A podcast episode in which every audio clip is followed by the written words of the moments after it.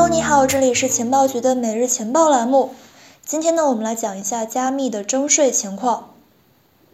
最近呢，一份报告显示，俄罗斯政府加密税收高达一万亿卢布，大约呢是一百三十亿美元。那么除了俄罗斯之外呢，目前是有包括美国、韩国、印度、泰国、英国、南非还有瑞士等国家，都已经或者是正在陆续计划对加密资产相关的交易来征税。伴随着加密市场市值逐渐增加，征税呢已经成为了各国税务机关或者是这个立法机构所重点关注的话题。那么目前已经有哪些国家开始或者是计划出台加密资产相关的征税政策？以及征税对加密资产来说意味着什么？会对我们加密市场有何影响呢？首先呢，第一个就是俄罗斯，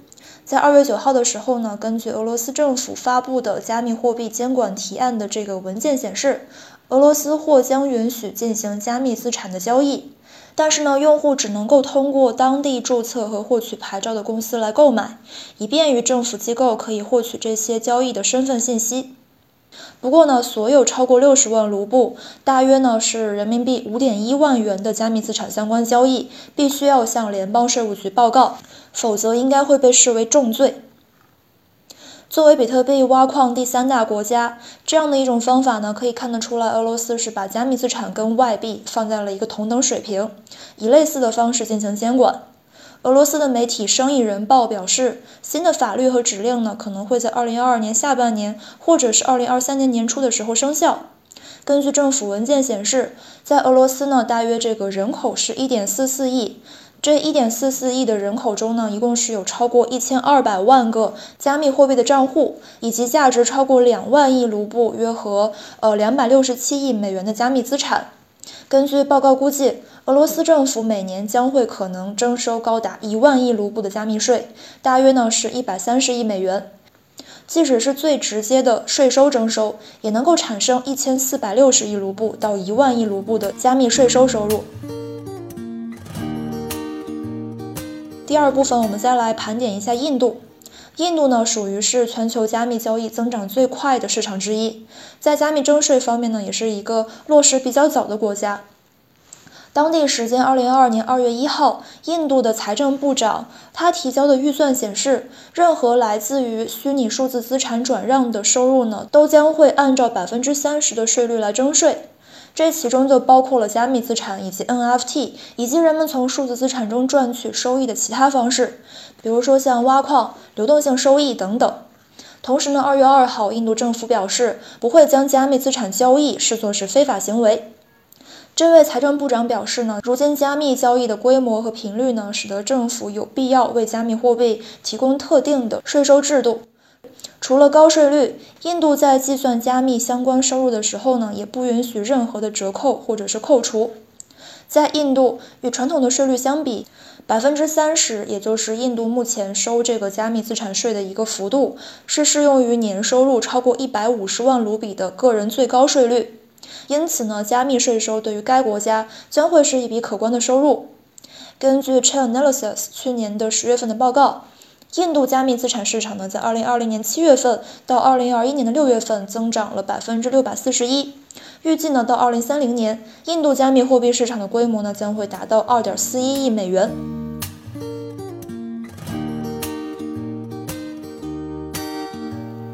第三部分，我们来看韩国。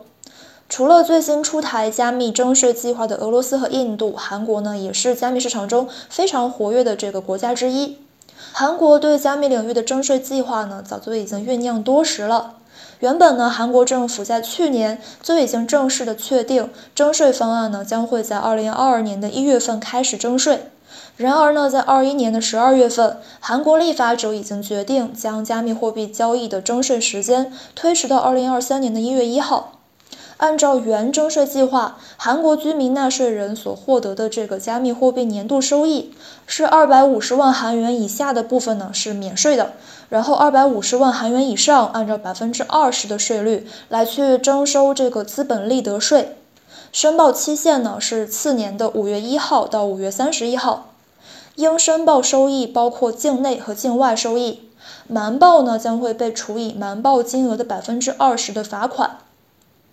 相对于韩国投资者股票收益承担的税负比较而言的话，韩国的这个加密征税计划呢有两个不同。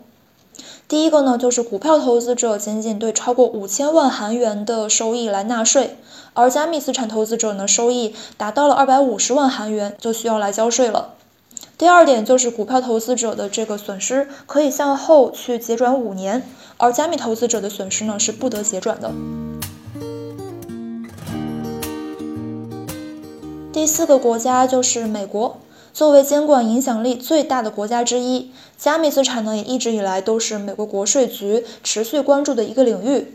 早在一四年，美国国税局就已经认定了比特币属于财产，与其他有价商品类同，但是呢不是货币，提出了进行加密货币交易需要上报信息作为报税参考的要求，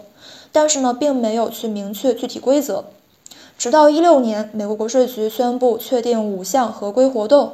其中呢包括了虚拟资产的税收问题，并且呢获得法院批准，获得美国大型加密货币交易所 Coinbase 美国客户的身份和交易历史信息，以便来去对加密进行征税。这一周呢，我们还有一个小活动，就是我们会在新进群的朋友中呢，呃，抽出五位发一份小礼物。具体规则呢，就是我们今天这一期节目发出之后，第一位、第五位、第十位，还有第十五位、第二十位进群的朋友呢，将会获得一份我们欧易特制的金币礼盒和帆布包。那么如何进群呢？就是加我们的微信 OKEX 六六幺幺六六。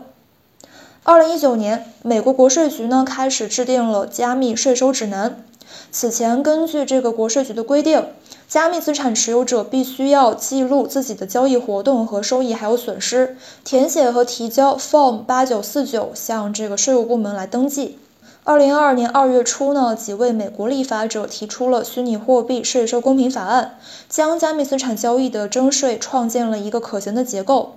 如果说这个法案通过的话，可能就不需要再对二百美元或者是呃少于二百美元的加密交易收益来征税了。此外呢，这个法案还将会进一步的去扩大加密货币进行支付，并且进一步加强虚拟货币在数字经济中的合法性。目前美国的这个立法规定呢，就是无论交易的规模或者是目的如何，任何加密货币收益都必须要作为应税收入报告。立法者认为，现行的法律呢，不仅仅是使得虚拟货币的日常使用几乎是不可能的，还抑制了数字经济的增长。根据美国现行税法，资本收益事件的税率呢，大约是百分之二十。居民对加密货币和法币收入的这个报税，最后期限呢是四月十八号。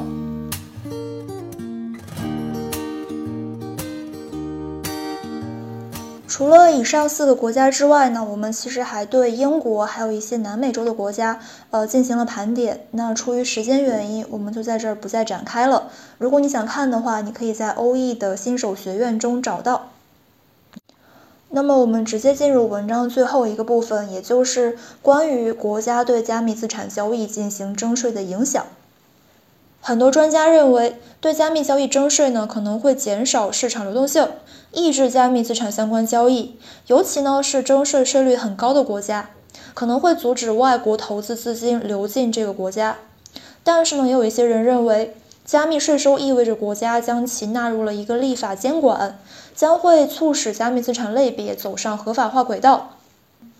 站在客观角度来讲，加密征税政策呢可能会使得加密投资者实际获得的收益变少，但同样也反映了各国对加密资产监管态度的一个广泛性转变。如果说有些国家的立法机构他们表示承认加密交易的合法性，那么可能会对加密资产的价格产生一些影响。